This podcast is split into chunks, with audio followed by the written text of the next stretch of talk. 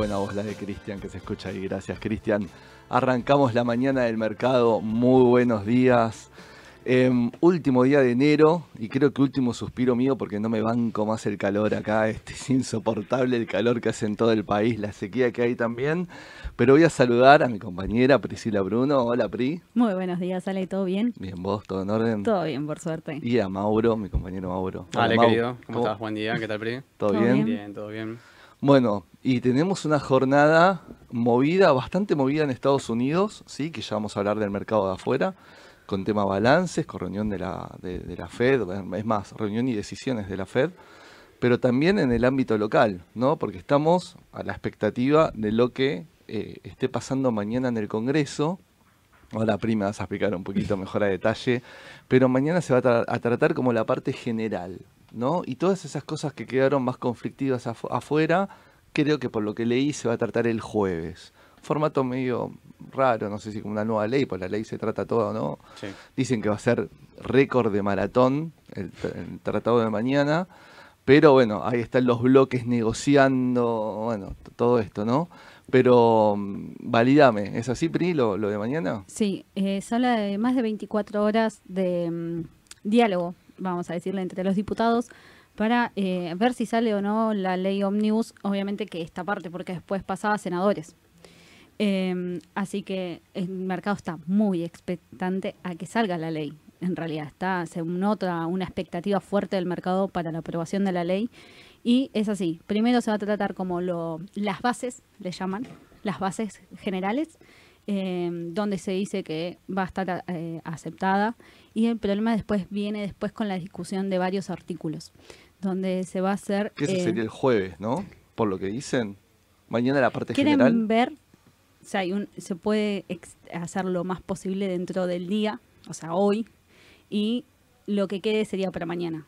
Yo tengo entendido que la primera parte, que es esta de bloques de artículos, Perdón, hablé mal. Es hoy. Hoy es general. está como parado en martes. Hoy es la general. Hoy miércoles es la general, tenés razón. y mañana, mañana serían sería- bloques. Son cuatro bloques donde lo que se va a leer es el artículo y se va a levantar la mano y decir yo quiero modificar y ver después si están todos de acuerdo con la modificación o no. Por eso Ah, se habla de una extensión bastante Pero qué importante. loco, para eso están las comisiones, ¿no? Digamos que, que si va a ser así, esto no va a terminar nunca más. Aparte, eh, bueno, las negociaciones, el tema quórum, pero si yo modifico en el momento, que estoy de acuerdo, que no, y modifica otro, va a ser eh, insostenible de- desde, desde ser algo, no sé, con, eh, tranquilo para poder discutir entre todos, no me salía la palabra, digo, pero va a ser complicado. Y la otra después pasa a senadores, y en senadores, ojo, porque eh, la libertad avanza no, tiene. tiene. Hay muchos bloques independientes provinciales, sí, obviamente hay parte de radicalismo, hay parte de pro, hay parte de justicialismo. Eh, digo, porque el periodismo no veo poniendo mucho foco a la parte de, senadores últimamente, ¿no? No, no, está todo en diputados. Están todo. todos hablando de diputados. eh, pero sí, o sea, lo que pasa es que eh, se mandó la ley sin las modificaciones. O sea, todo lo que se había modificado Sí. no entró. Entonces entra ahora a modificarse. Por eso hablan de hubieran mandado la modificación y se hacía todo más corto. Y no. La decisión fue mandar la ley sin modificaciones. Ahora, bueno, eh, hablamos y aclaramos esto, sí, porque ya lo estarán viviendo ustedes con sus tenencias, con sus inversiones, de que estamos yendo a los vaivenes de lo que está pasando en el Congreso.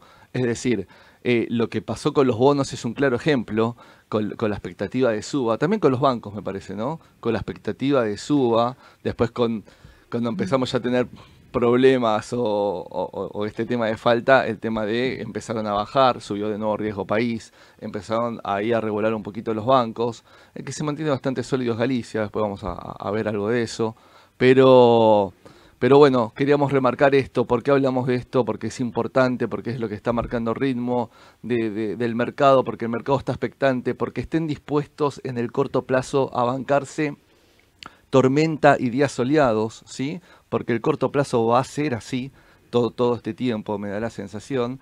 Eh, lo veníamos anticipando, que el mercado también va a oler cuánto, digamos, tiene de, de- de facilidad de gobernabilidad el gobierno actual y cuánto de palos en la rueda. Eso se va a traducir en el mercado. Eh, por eso ¿no? la, importancia de, tratar y hablar este tema.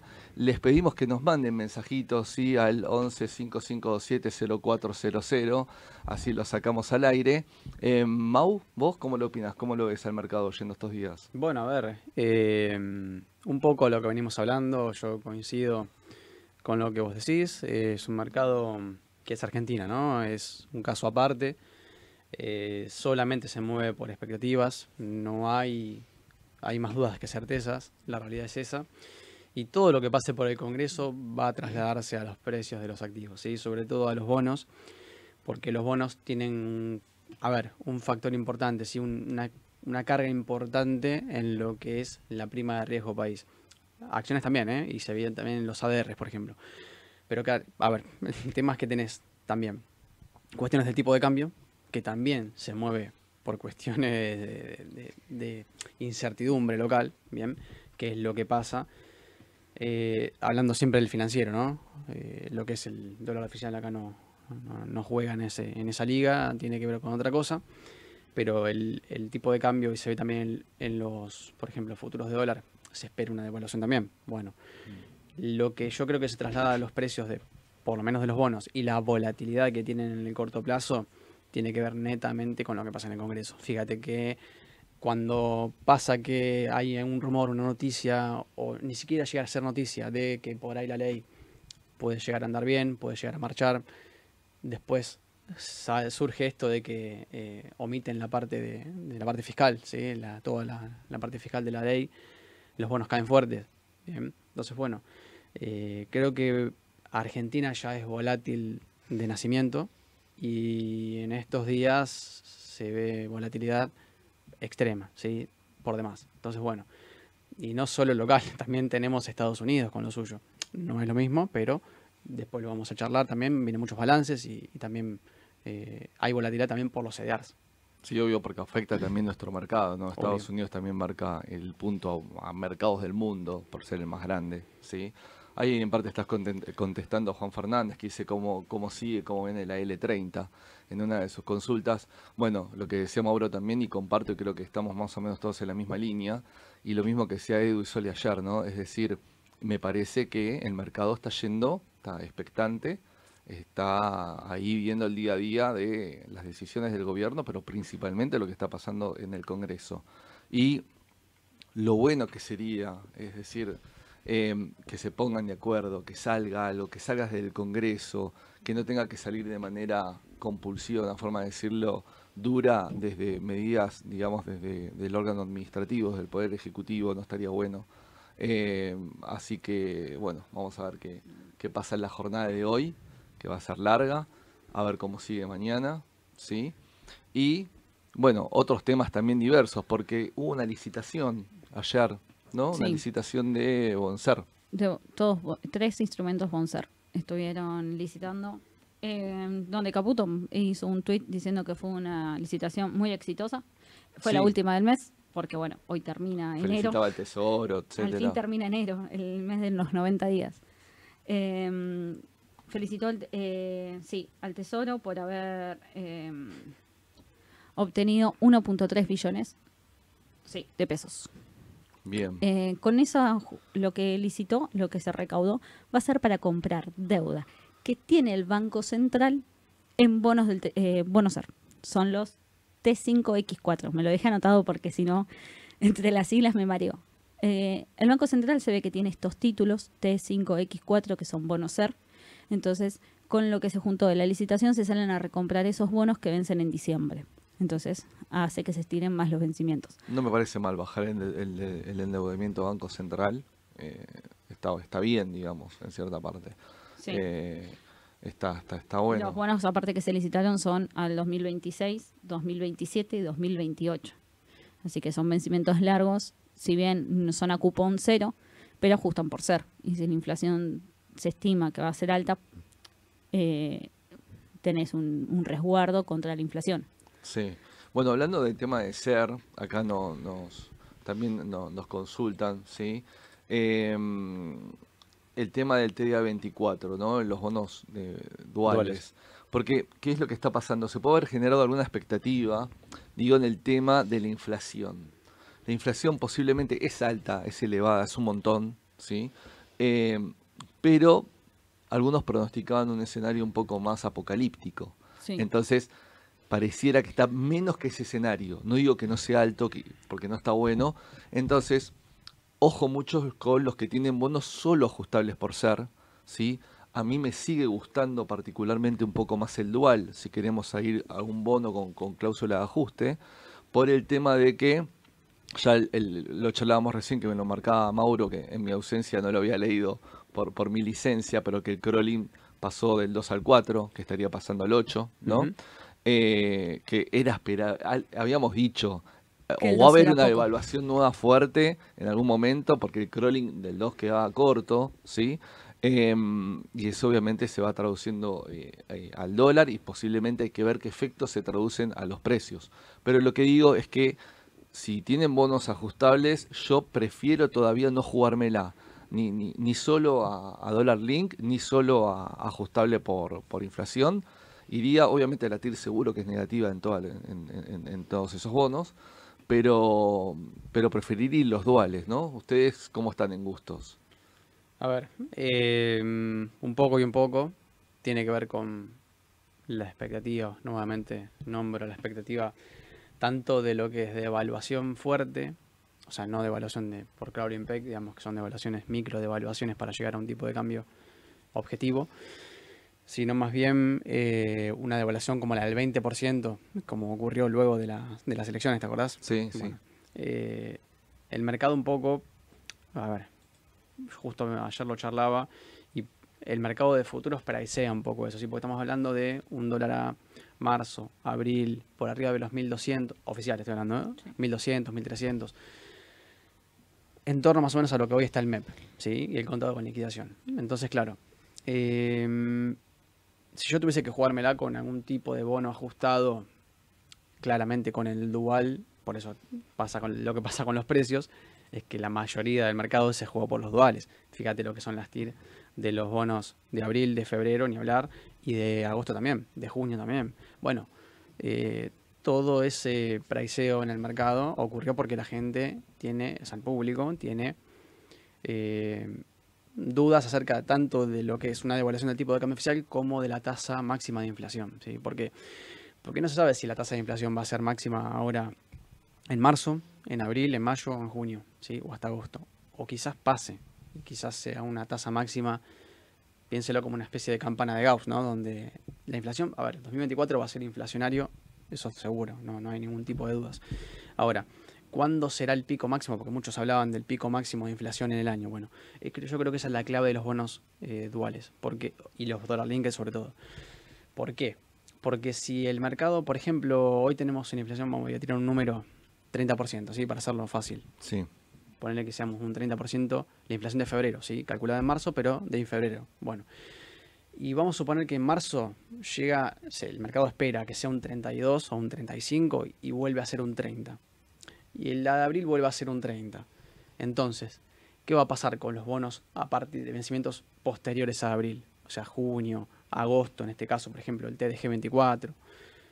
Y yo creo que todo eso se va a pasar a precio, ¿sí? Porque claramente el mercado ya tiene expectativa de que ese es el pico máximo de inflación. Bueno, eso no se sabe aún, porque todavía es exponencial y viene en ascenso la tasa. Entonces, como estos bonos ajustan por ser, el ser siempre se publica 15 días después de la inflación del último mes. Entonces estás hablando de 40 días, tenés 45 días de un desfase temporal que todo eso lo va a aparecer en el mercado. En 45 días el, el bono se mueve ¿sí? de precio. Y el bono se compra y se vende y la gente sí tiene expectativas de que esa sea la tasa máxima de inflación. Entonces cuando venza en agosto a mí me va a ajustar el capital sí. por la inflación del ser, o sea, por el ser que viene de, de julio, y si la tasa máxima es en mayo, y a mí no me conviene tener un bono a agosto. Entonces eso se va a ir viendo a medida que el mercado avance. ¿sí? O sea, que el tiempo avance y el mercado avance con sus operaciones. Y la tasa de inflación que sea publicada. Entonces, conclusión de toda esta charla es que yo tendría duales, pero sí también tendría ser, y lo que hay que ver no es tanto uno u otro, sino los vencimientos, ¿sí? ¿Qué bono estoy comprando? ¿A qué precio lo estoy comprando? Y el vencimiento que tiene, ¿bien? Y no comprar con un sobreprecio excesivo en un vencimiento ni muy corto ni muy largo, ¿sí? O sea, hay que ir jugando con eso. es muy complicado porque también hay mucha incertidumbre en el mercado. Entonces, Va a ser un TX26, por ejemplo. bueno, el TX26 tiene prediciado mucho de lo que es inflación. Yo, a ver, esto es futurología. no, No, porque se en, sabe. en parte, a ver, Sí. coincido con vos con el escenario actual. A mí lo que me hace un poco de ruido, que ya se vienen varias voces diciendo, la del propio presidente, Sí. de que la dolarización está más cerca de lo que uno opine, lo que uno cree. Entonces me genera cierta incertidumbre qué va a pasar con los bonos ajustables por una variable que estaría desapareciendo. ¿Sí?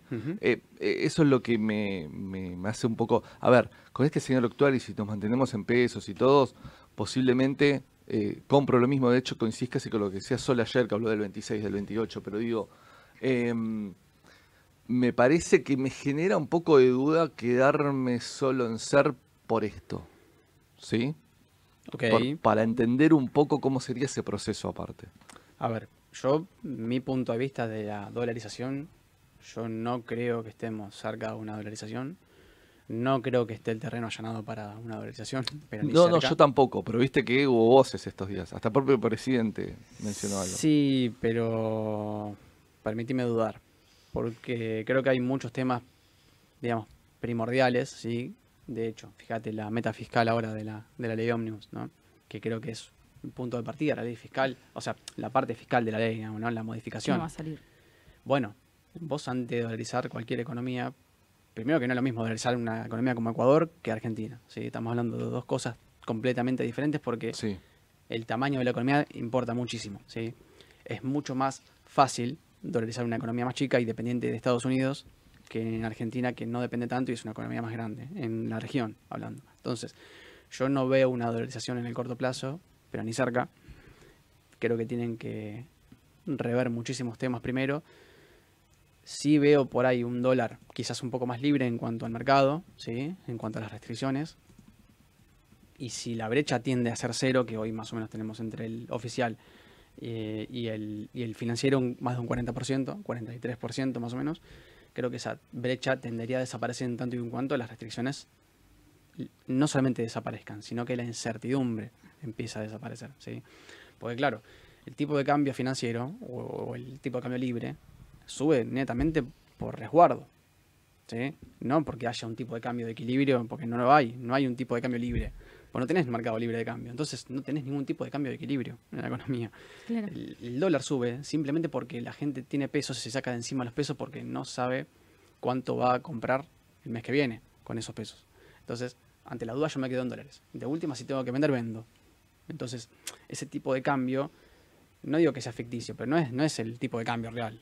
No- no- ni cerca, porque Argentina no está libre. No, no, obviamente el tipo de cambio surge lo que vos y yo nos ponemos de acuerdo en un marco regulado, pero en- dentro de todo ciertamente libre, de alguna manera de decirlo. Eso es verdad, Mau. Eh, nada, yo trasladaba un poco lo que venía escuchando estos días, sí, creo que hasta Marra lo mencionó, pero también el presidente mencionó algo de eso hace no tanto, hace pocos días, por eso lo tira a la mesa. Yo opino como vos, de hecho, se movió la última experiencia entre la asunción del 89 Menem hasta la ley de la convertibilidad, pasó tiempo, hubo que hacer ajustes, eh, sincerizar la, economía al modelo que se quería para poder arrancar desde otra base, ¿sí? Acá pasa lo mismo, parece que las variables macro todavía no da para esto, me parece que hay que hacer una transición o previa para poder dolarizar o una convertibilidad que es más parecido, no, no es lo mismo, pero digo para poder llegar a ese modelo. Yo coincido técnicamente con vos. ¿sí? Pero bueno, vamos a ver qué, qué es lo que pasa. También un dato que del otro lado tienen que tener en cuenta, porque es importante para el país.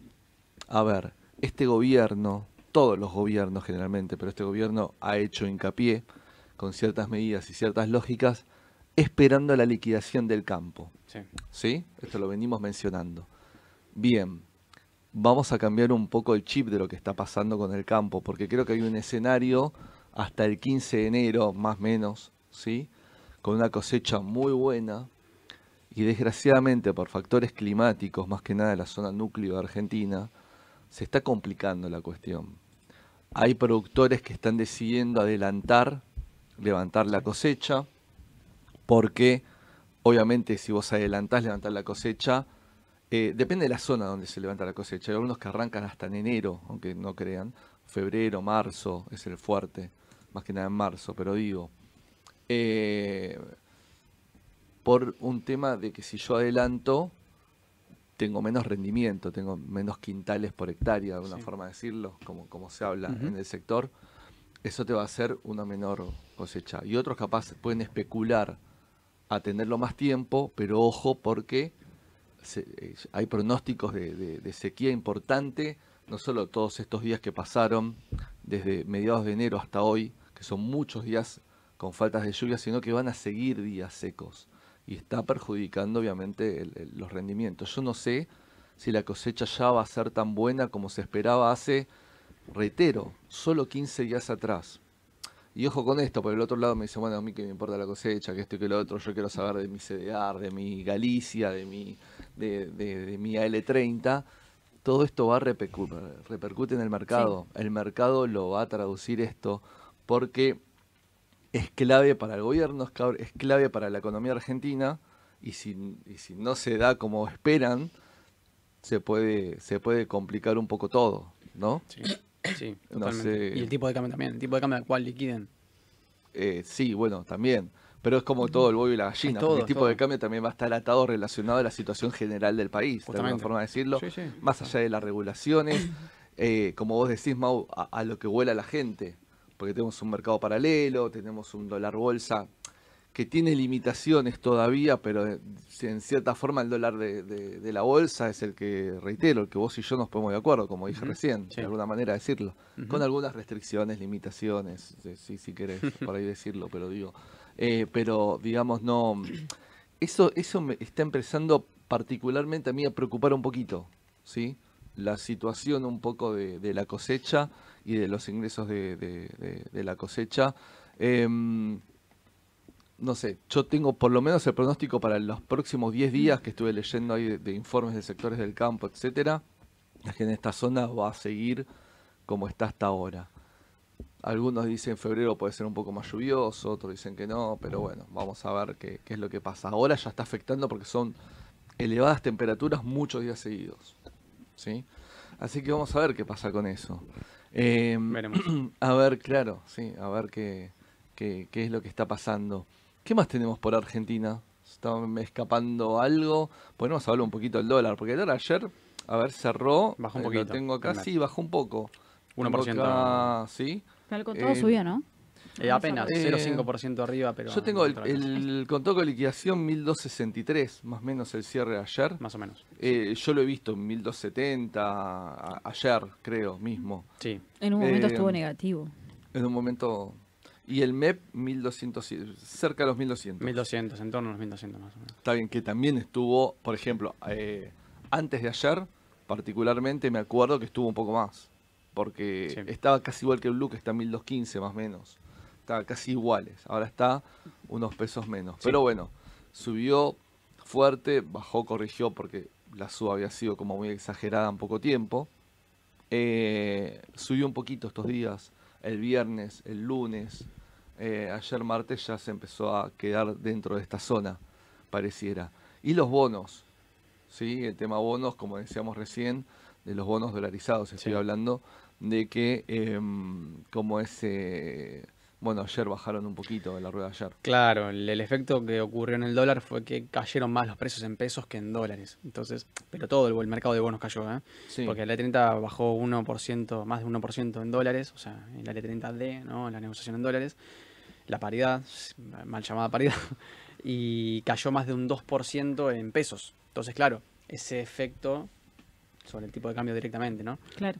Sí. Así que bueno, pero bueno, no fue un buen día para los bonos y bueno, los ADRs mantuvieron algunos, operaron mixtos en Wall Street, eh, la mayoría neutrales. Eh, macro, Macro tuvo un rebote de 1.2 y Galicia, o sea, los bancos anduvieron por encima de- del resto, ¿no? Superviel apenas neutral y lo demás, bueno, bastante neutral y bueno, IPF que ¿no? bajó más de más del 1, casi un 1,5. Sí, eh, IPF que viene este año como que no quiere arrancar en dólares está neutro, eh, digamos de alguna manera decirlo, está casi en los mismos precios de como arrancó Sí. el año. Eh, los que están más arriba son los bancos que habían tenido como un atraso a finales de, la- de año, Sí. que han estado un poco más arriba, que ahora corrigieron un poco, ahí se lo ve bastante sólido, como decía antes, a Galicia, ¿no? Dentro de los bancos. Galicia en lo que va del año, a ver, ya estamos cerrando enero. Digo, con enero prácticamente cerrado, nos falta la rueda de hoy, 24% arriba, ¿sí? Superando a Macro con un 15% arriba. Sí. En ese sentido, Superville un 8. Eh, francés también anda ahí parecido a, a cómo es a, a Superville. Digo, eh, francés me gusta, eh, dentro del- al que le gusta bancos, me gusta. ¿Te gusta? Y lo Bueno, veo como un sí. poquito más atrasado que el resto. Sí. Y no le Eso verdad. Nada, ningún ruido en particular de por qué el resto tiene que estar más arriba de lo que va del año que francés. Viste que después esto, Sí. esto tiende a. Hubo un día que tuvo una baja muy importante francés y que el resto de los bancos terminaron positivos. No me acuerdo, fue hace poco. Pero No encontré nada. No eso. tenía ninguna noticia específica que me diga francés, banco francés pasó tal cosa. No lo encontré. Eh, pero tuvo una baja importante y el resto de los bancos terminaron positivos. Bueno, muchas veces va- pasa que los activos bajan sin que haya alguna noticia. Eh, simplemente por ahí algún desarme fuerte de posiciones también, puede ser.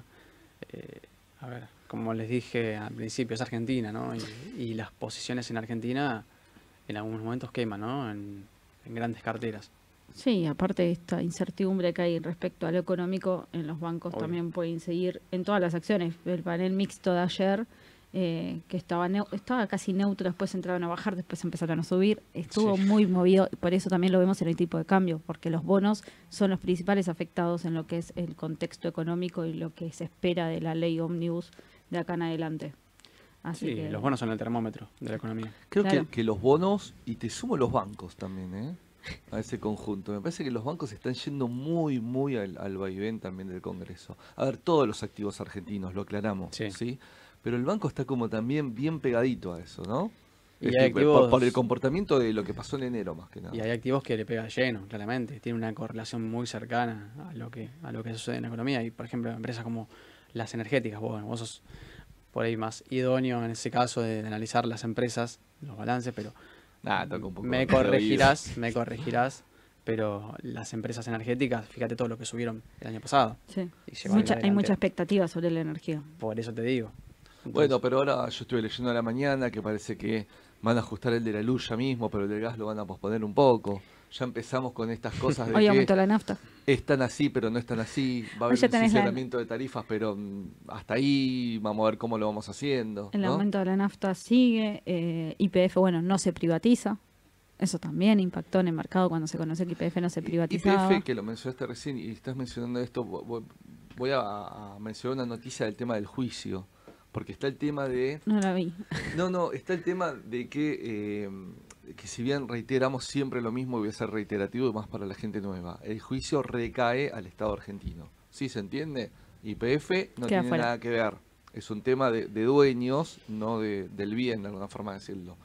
Pero sí YPF puede estar involucrada por un tema de solidaridad o responsable solidario, como lo, lo, lo están eh, incluyendo ahora en, apelaciones eh, en, el proceso judicial.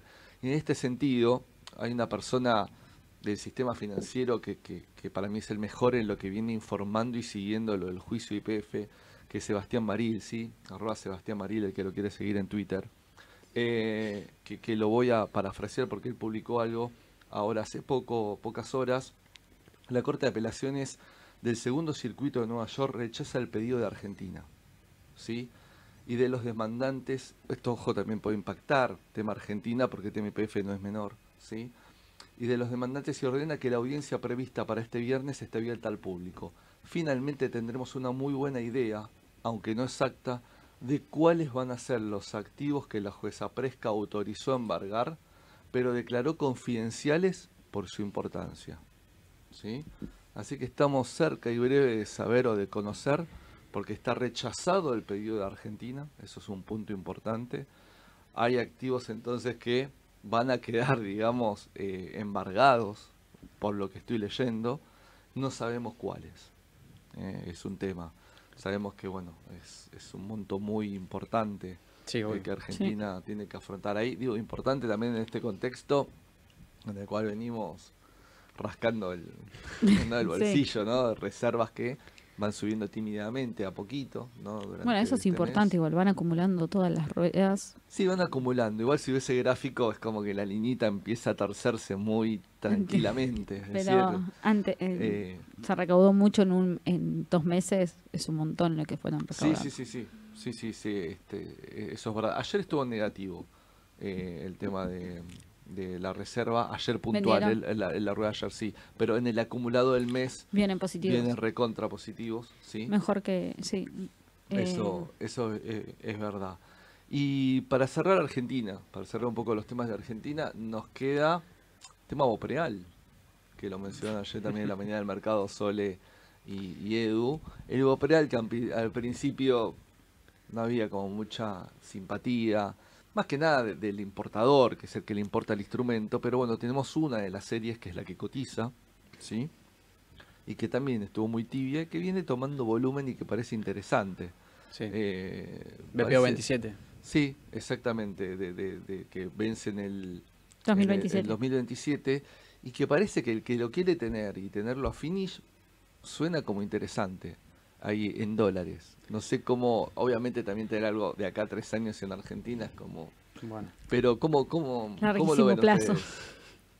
Bueno, a ver, eh, estuve ahí leyendo un poco el prospecto ¿sí? de, la- de la emisión del bono, de las condiciones, del flujo de fondos. Sí, Eh, a ver, es un bono que va a amortizar el último año, ¿sí? O sea que las dos cuotas del capital, digamos, se sea, el capital se divide en dos cuotas. Si no me equivoco, ese capital va a ser en dólares, ¿sí? O sea, va a ir ajustando, que es raro, porque en realidad un bono o es en dólares o es en pesos ajustado, ¿sí? Entonces, si paga en dólares, o si, si devuelve la amortización en dólares, es en dólares. Bien.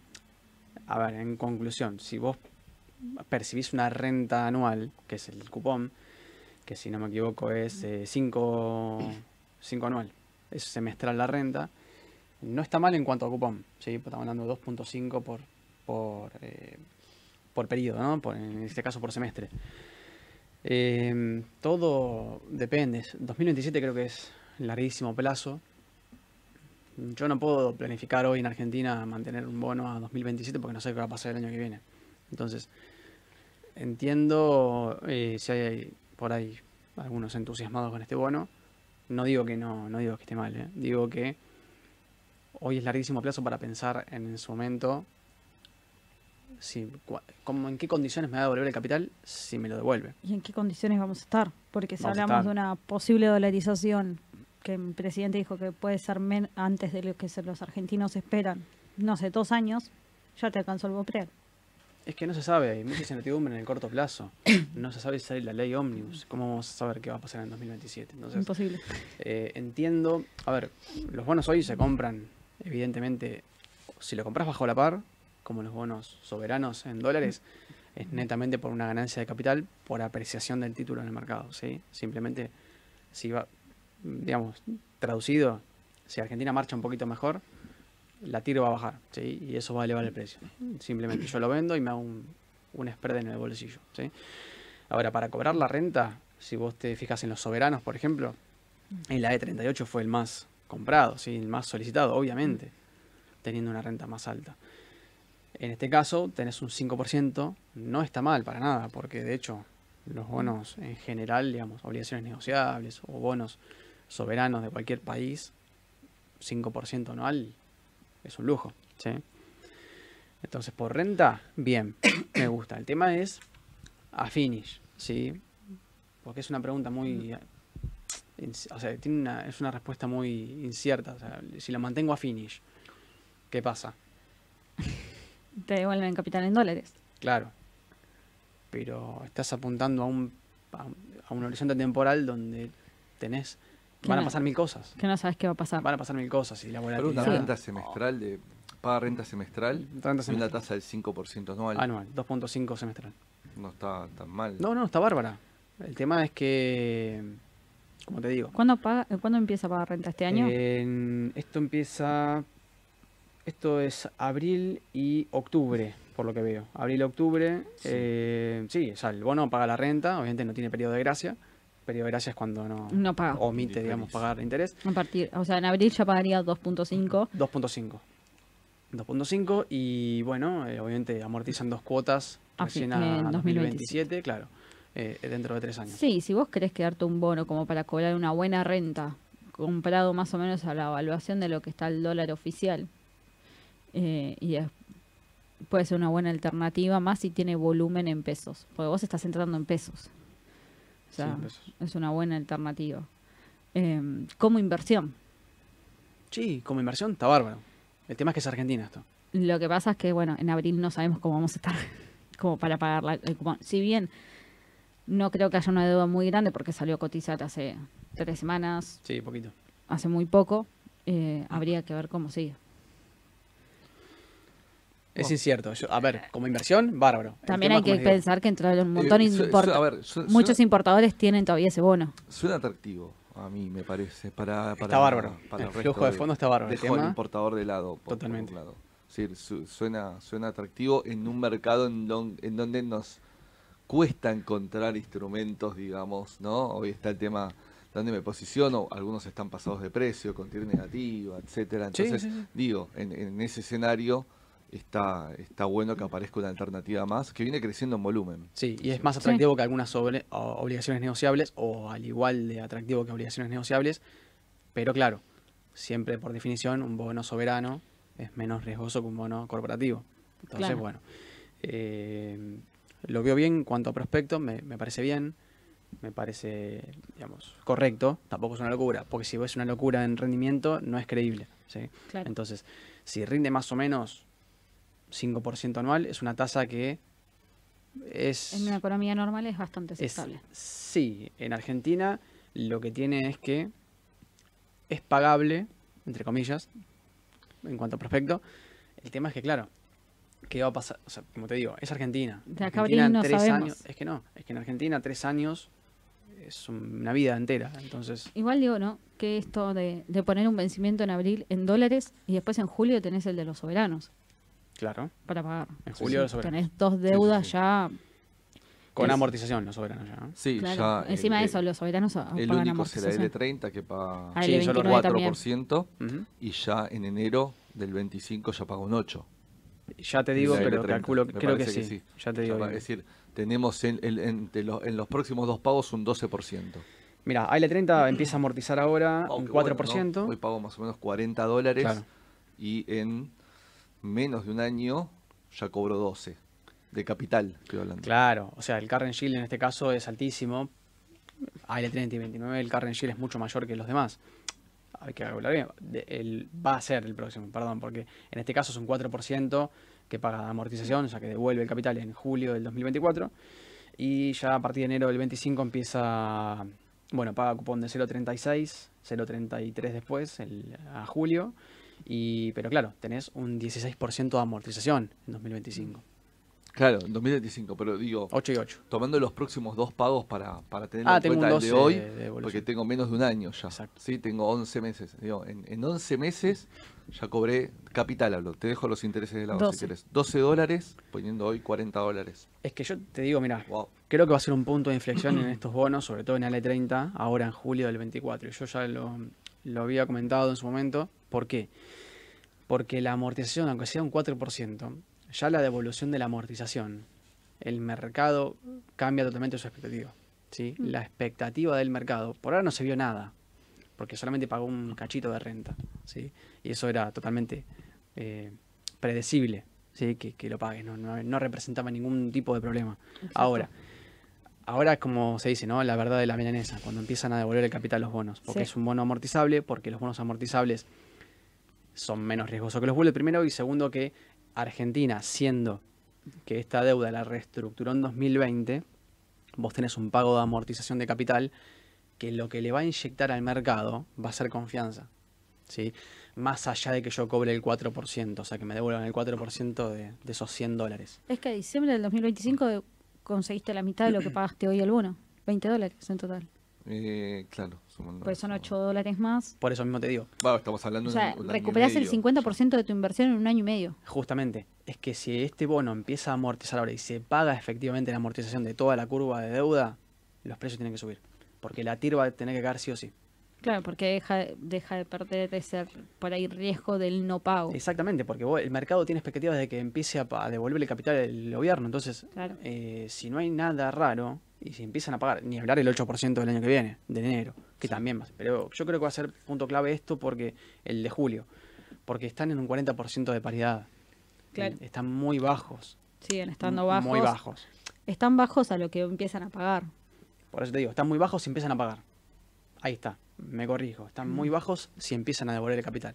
Porque si... Bueno, es que el precio también, en precio tenés metido eso, Claro. tenés metido el riesgo. Yo no lo veo en el 2024 con solo un cupón encima del 4%, no lo veo para nada, pero sí ya me empieza a generar dudas de cara en adelante sobre, sobre estos bonos. Porque Sí. en realidad cuando empiece ya el 25 a ser la cuota más alta del L30, después de a poco se empiezan a meter los otros bonos más largos también, ¿sí? Que Claro. todavía falta para la devolución de capital. Sí. Va a llegar un momento que ahí sí se te va a hacer un cuello de botella. O, el- o el país está generando buenos ingresos, realmente bajaste bastante el déficit fiscal y en ese escenario podríamos decir, eh, es o hoy como está la ecuación, el, el- el- el proyecto financiero de estos bonos no es pagable.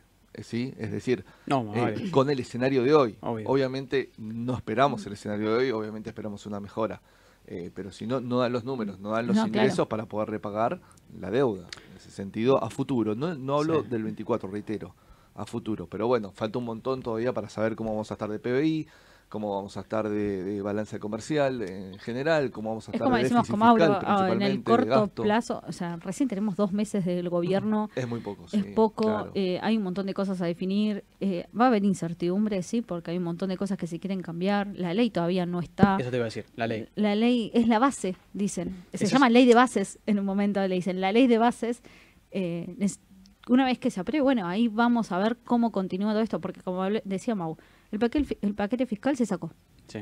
Entonces, falta todo eso para poder llegar al déficit cero, que es lo que se busca realmente al principio de gobierno. Sí, La- ¿por la dónde, no? el sí. primer objetivo es ese, del gobierno. Pues si no se aprueba ahora porque lo sacaron, ¿por, por, por, por dónde lo voy a ir metiendo entonces? Eh, ese es el punto. Bueno, eso se verá, pero digo, primero tienen que salir estas bases que necesita para poder decir, porque ellos hablan, no, las deudas no se defoltean, las deudas se pagan. Hay un montón de speech que están diciendo, pero yo creo que también se están basando en algo que se va a definir estos días. Sí, a ver, todo depende, los precios del mercado dependen de qué tan creíble sea el emisor, en este caso los títulos públicos. ¿sí? Si el emisor es creíble y el mercado le cree que empieza a pagar, porque efectivamente lo hace, la ley va a ser un primer impulso. ¿sí? Si la ley sale antes de la amortización de capital de los bonos, va a ser un impulso importante en el mercado de bonos. Por eso siempre yo recomiendo tener AL30, sobre todo tramos cortos de la deuda, AL29, por una apreciación del capital, ¿sí? ganancia de capital. Entonces, eh, la ley va a ser un primer impulso, si es que sale, y el segundo impulso va a ser la devolución, aunque sea un 4% del capital, de amortización de capital. Yo creo que igual julio es muy difícil que no se pague.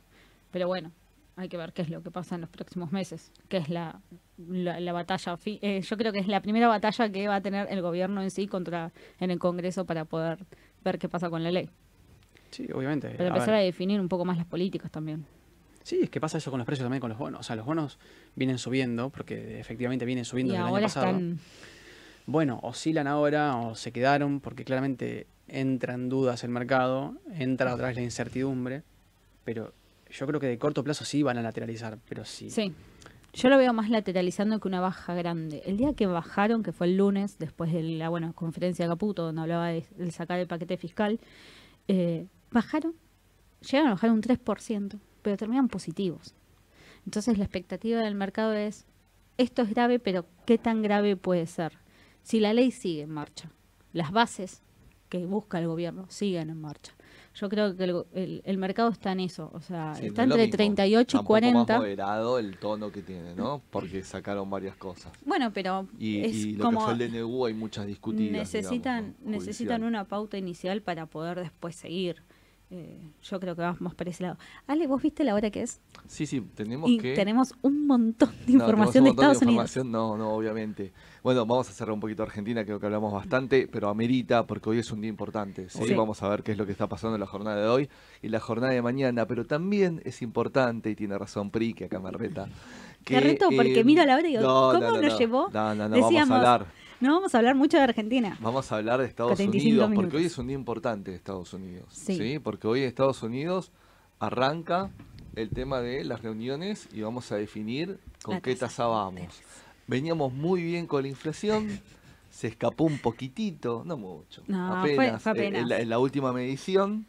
Y, y- y Hubo bueno, hay datos que ver qué lo- duros igual este mes. Hubo datos que hicieron bajar a Estados Unidos por, por temas de decir, bueno, la- eh, capaz que el discurso de Powell, capaz que la tasa se mantiene, pero el discurso de Powell por ahí viene un poquito más duro de lo que se espera. Eh, por eso cuando tuvimos índices de precios mayoristas, hubo varios índices que dicen, ah, ¿y esto qué va a pasar? Yo en esta revisión no la veo bajando la tasa, No, para nada. yo, el mercado yo creo que espera que le diga, va a pasar este año, pero no sé si lo va a decir ahora. Muchos esperan que sea en marzo, No, no, lo veo posible. No, a mí me cuesta verlo. Bueno, 98% de probabilidad de que ver. la tasa del rango se mantenga en 5.25, Esto está en 5.50. CBOT, que es de Chicago, ¿no? Sí, eh, esto está, lo pueden ver en- también en Investing. Si, si quieren entrar en la página pueden ver barómetros de la Fed, eh, que es básicamente una 98 medición que lo mantiene que mantiene el rango y solamente un 2% que, que bajan a 5, 5.25 el rango. ¿sí? Entonces, la inflación que va, o sea, la inflación calculada de, de enero, ¿no? En Estados Unidos, Sí. a la de este mes, se va a publicar el 13 de febrero, ¿bien? Entonces, eh, 3.4 es el actual contra una previsión que tuvo de 3.2% anualizado, ¿bien? Pero claro, eh, no es nada comparado, por ejemplo, a la tasa de inflación máxima del 9% que tuvo en julio del 2022, o sea, publicada en julio de junio del Claro, 2022. la de junio. Junio del 22, que fue el o sea pico que en dos, menos de dos años bajaron un 6% la inflación. Sí, sí, porque aplicaron una política monetaria Rest- dura. contractiva muy dura, y, eh, bueno, obviamente llevando las tasas de interés a niveles de, a- actuales, ¿no? 5%, donde venía Estados Unidos de una- un nivel prácticamente en cero y Claro. crédito gratis, prácticamente, que es peligroso. Las dos son peligrosas, o sea, los dos extremos. Ni muy flexible, Ni tampoco alta. una... Claro, porque vos enfriás la economía con una tasa alta, obviamente, haces más caro, más caro el crédito, Que es lo que buscaron. es lo que buscaron. eh, y ahora creo que la tendencia de, de la tasa de inflación va hacia abajo, ¿sí? Es una tendencia bajista. Tendrá picos donde por ahí por momentos, como cualquier cosa, ¿no? Obviamente. Como pasó ahora, la, de Sí, como la que se conoce de diciembre por las fiestas, y bueno, se sabía que podía venir más Pero alta bueno, de lo estimado. Lo importante para los inversores es, bueno, me dicen, ¿qué pasa con el mercado? Porque en definitiva eso es lo que me importa a mí. Yo estoy comprado, bárbaro. Bueno, yo creo que va a buscar una excusa el mercado financiero para empezar una corrección, ¿sí? Debería hacerlo los Cre- índices. Creo que tengo la excusa acá. ¿eh? A ver, La excusa Chan, chan. me Te doy la Chan, palabra, chan, chan, ¿no? chan. Estamos en época de balance. Exactamente, sí. Estamos en época de balances y le van a buscar, Mau, ahí a lo que vos estás diciendo, La como letra dice la, chica. la- la frase, sí, van a buscar a ver la mínima excusa para que La corrija un mercado que para mi criterio hoy, en la mayoría de las empresas, la mayoría de las empresas de mayor capitalización, Sí. muchas de ellas tecnológicas, eh, para mí está pasado de precio y de expectativa. Entonces, eh, obviamente esa expectativa la genera la gente también, ese precio lo genera la gente. Y vamos a repasar lo que vino ayer, porque ayer vino Microsoft, Google, AMD. Sí, exactamente. Y después voy a mencionar algo también de Starbucks, porque tiene como algunas cositas para desmenuzar y entender que están buenas. Microsoft, previsto 2,77 de ganancia de dólares por acción, vino 2,93. ¿Sí?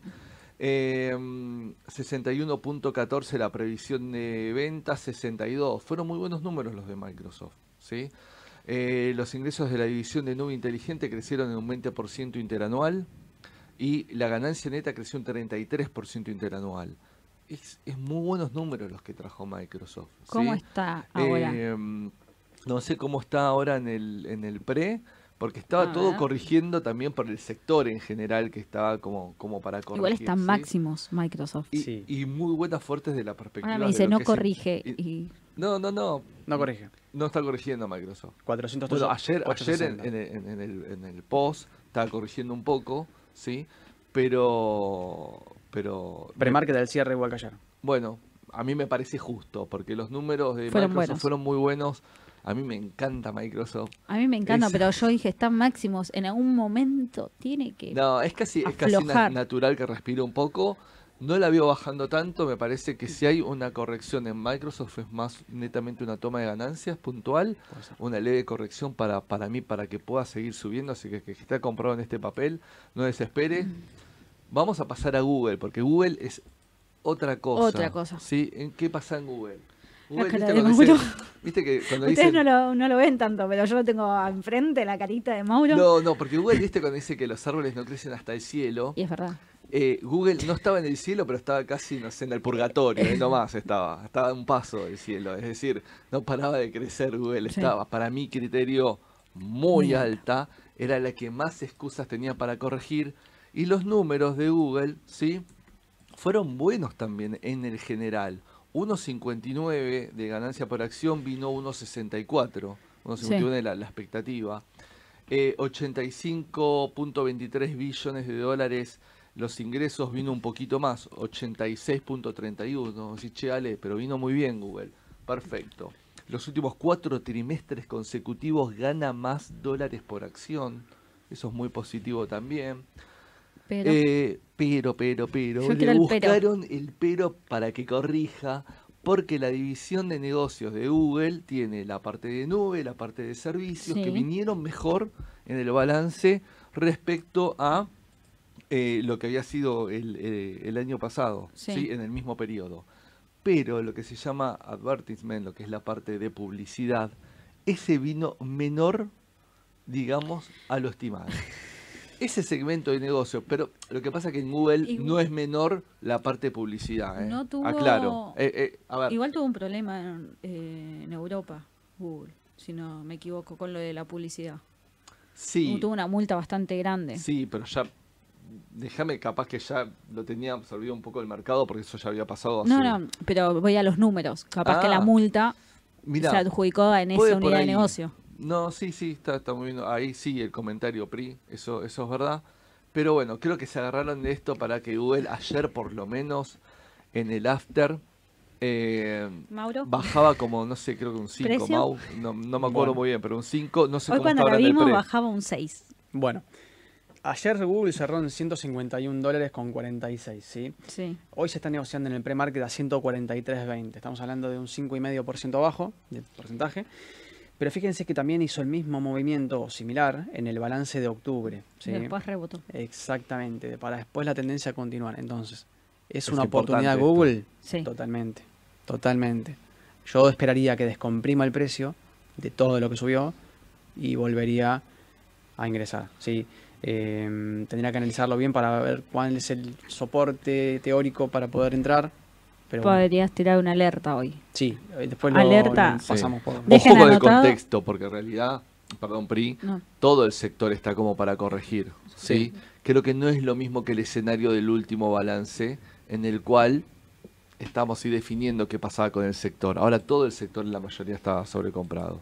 Pero, perdón, Pri, ibas a decir algo. No, eh, que dejen anotado que hoy se va a mandar la alerta de Google para ver resistencias y soportes de, del papel. Sí, bueno, el último balance arrojó menos 6% en el pre, o sea, bajaba Igual. 6% igual que ahora, pero claro, terminó cayendo casi menos 11. No, menos, casi no, menos 11. Entonces, eh, Sí, para tomar más fuerza, porque desde ahí después no paró de subir. exactamente, así que ojo, no compren ahora, No, ni esperen. locos, compren ahora, esperen a que descomprima el precio. Aparte, a la tarde tenemos el discurso de Powell. Hay que ver qué es lo que pasa, qué decisiones se toman, que también puede jugar un poco para corre para ahí hay algo mínimo y también se toma como excusa para corregir. Se te va a hacer un Totalmente. mix ahora entre el tema balances y el tema de lo de hoy. o- hoy- hoy- Puede hoy también utilizarse como excusa para corregir. El tecnológico está muy arriba. Sí, sí, sí. Todo. Y vamos a seguir con AMD, porque AMD No esperaba, no, muy bien los analistas acá, ¿eh? ¿Sí? Sí, sí, esperaban 77 centavos de dólar de ganancia por acción y vino 77 centavos de dólar de ganancia por acción. Un aplauso para la, para la media, el consenso de varios analistas. Eh, los ingresos casi también, muy bien. Recortan estimaciones de ingresos para 2024 igual a AMD. Sí, antes era 5.750 millones, ahora pasó entre un rango de 5.100 a 5.700. Esto parte del guidance, que siempre es tan importante más allá de los números. El guidance, digamos que es lo que a futuro espera la empresa. Pero aumento en ventas de la, la, unidad Ryzen, ¿sí? que son de procesadores principalmente, fue récord en el último trimestre del 2023. Lo que es centro de distribución de división de, de datos creció un 38% interanual, muy fuerte. ¿sí? Eh, se viene un crecimiento muy fuerte por inteligencia artificial en AMD y AMD, ojo que es, es, en ese sentido está muy bien parada en esto. No digo que Intel no lo esté, pero AMD viene muy bien. Eh, y más allá de los buenos números y perspectivas, ayer bajaba. Pero ojo, porque me parece medio injusto con AMD. A ver, no voy a criticar Pero- al mercado. Porque vinieron buenos números de AMD. Y, y bien las unidades de negocio por separado en el análisis. No quiero criticar al mercado, pero no estás de acuerdo. No estoy que, pero no, no, no me voy a estar en Igual- contra de eso. Pero, Pero, digo, puede ser un mix de lo que estamos hablando, de que el sector creció mucho, que todo lo tecnológico está alto. Tírame el precio, Mauro. Bueno, ayer el cierre fue de 172 dólares con 06 y en el pre-market se está negociando ahora en 164.20. Si estamos hablando de más de un 4,5% abajo, pero a ver, AMD en lo que llevó solo enero, solo enero del 2024, subió más de un 27%. Claro, solo tirón. O sea que efectivamente son excusas para... Sí, Para corregir. Todos vamos a estar con MACD comprados, con, con, con sobrecompra de los estocásticos seguramente.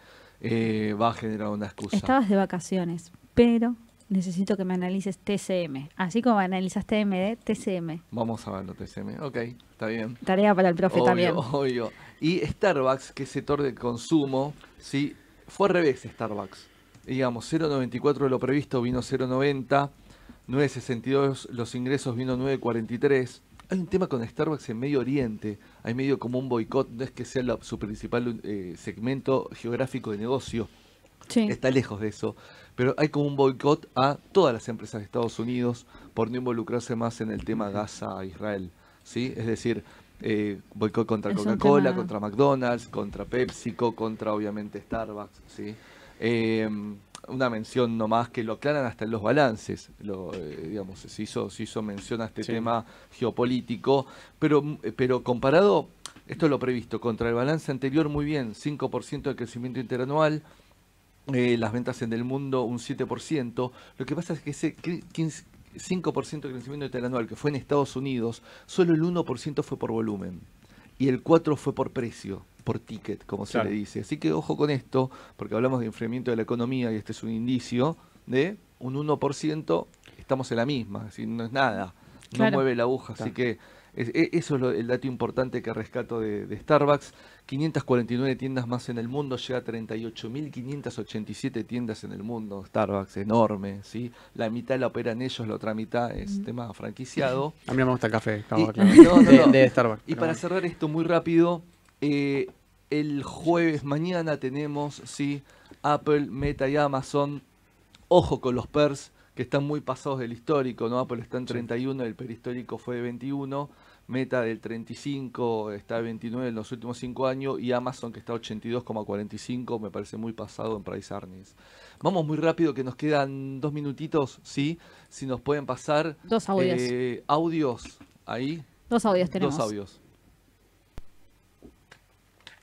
Buen día para todos, a toda la comunidad de Raba. El mejor programa fomenta siempre la educación financiera. Mi consulta es qué va a pasar la semana que viene, estaba leyendo en el ámbito financiero, de que por la venta de las empresas contra el Bopreal va a ser bajar el contado con liquidación. Y cómo ven las empresas argentinas y los bonos de cara a la ley Omnibus. Muchas gracias, buen día. Hola, ¿qué tal? Buen día, chicos. Quería hacerles una consulta. Tengo dólares para invertir en Estados Unidos. Eh, quería saber eh, en qué me convendría poder operar de bajo riesgo en estos días que viene el balance. Escuché respecto de los ETFs de bonos. ¿Cómo lo ven? Bueno, a ver, voy rápido que nos queda muy poquito tiempo. Tema de Bopreal, creo que lo mencionó Sole Sí. también Sí, ayer. no va a hacer bajar el contado No, con Yo liquidación. no lo veo, no lo veo, pero que, que esté bajando el contado con liquidación por el tema del, del Bopreal. No, Yo eh, dudo que baje No hay mucho. tantos, o sea, tiene que no hay haber. tantos importadores que está yendo por el contado con, eh, con liquidación porque Claro. está limitado. así. Eh, a ver, yo todavía no lo veo desde ese punto de vista, pero puede ser. Yo veo eso, que hay difícil liquidación al contado con liquidación para que puedan eh, salir. Aparte sería adquisición del contado. Claro. Sí. Y el otro, el tema de si tenés dólares en Estados Unidos, dijo, ¿no? Sí. A ver, Ah, pará, había una segunda, una segunda parte de la pregunta que también dijo cómo ven acciones y bonos de la ley de Omnis. Bueno, lo que mencionamos antes. Volatilidad La ley va a inyectar volatilidad y si la ley sale, sube todo. Si la ley no sale, baja todo, básicamente, ¿no? Para resumir. volvamos a Hiper- resumir en el corto plazo. Corto plazo. volatilidad. Totalmente a la, vol- a la volatilidad, a días para Total. arriba y días para abajo. Eh, me parece que, bueno, ahora se está acercando eso, ¿no? Pues nos queda hoy y mañana a ver qué pasa y después con la otra cámara.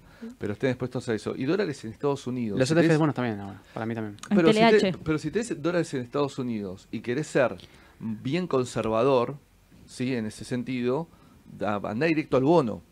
Porque, También, sí. porque Sí, el bueno, bono- hay que ver si te dan, si donde tiene los dólares en afuera lo dejan comprar. Si no, o sea, tenés la posibilidad de comprar el bono puro, que es como dice Ale, que mínimo son mil dólares, creo que te dejan operar. Sí, depende Depende de la gente bursátil también.